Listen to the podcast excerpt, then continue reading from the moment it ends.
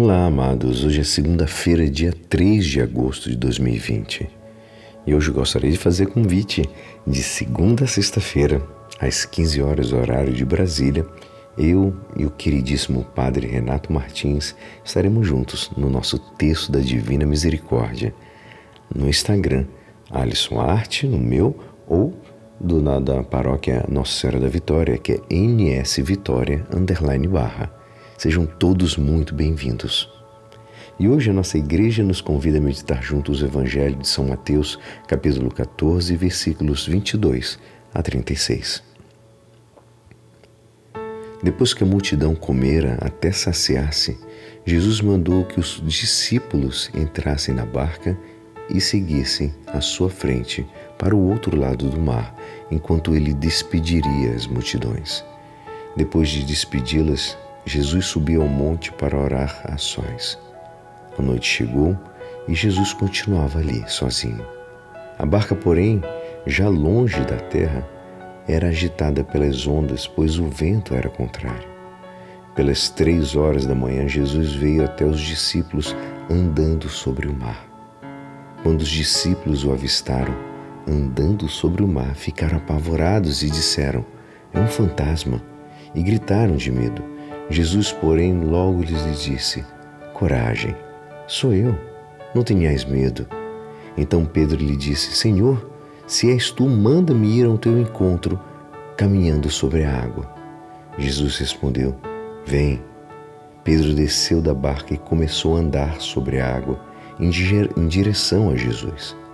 Mas quando viu e sentiu o vento, ficou com medo e, começando a afundar, gritou: Senhor, salva-me! Jesus logo estendeu a mão, segurou Pedro e lhe disse: Homem fraco na fé, por que duvidaste? Assim que subiram na barca, o vento se acalmou. Os que estavam na barca prostaram-se diante dele, dizendo: Verdadeiramente, tu és o Filho de Deus. Após a travessia, desembarcaram em Genezaré os habitantes daquele lugar reconheceram Jesus e espalharam notícia por toda a região. Então, levaram a ele todos os doentes e pediam que pudesse ao menos tocar a barra de sua veste. E todos os que a tocaram ficaram curados. Esta é a palavra da salvação. Amados, quando as coisas saem daquele parâmetro comum do que já estamos acostumados, o medo já bate à porta da nossa casa. Preocupamos muito, ficamos agitados, assustados, porque não sabemos lidar com o diferente e nem com os ventos que sopram contrário. Por isso, quando Jesus está vindo sobre as águas, eles não veem Jesus, eles veem o fantasma e ficam apavorados. Amados, é preciso deixar ressoar no fundo da nossa alma no fundo do nosso coração. Não tenhais medo. Não tenhais medo. Porque precisamos vencer o medo, o pavor e permitir que a nossa fé seja grande cura. Não seja simplesmente um escudo para nos apavorar diante das, das situações. Que seja realmente a nossa cura. A fé tem que nos curar dos fantasmas, das fantasias, dos pavores que fomos acumulando ao longo da vida. Quando entramos para uma penumbra da nossa alma, percebemos que há muitos fantasmas escondidos dentro de nós. E eles se ressuscitam criando pânico e pavor dentro do nosso coração.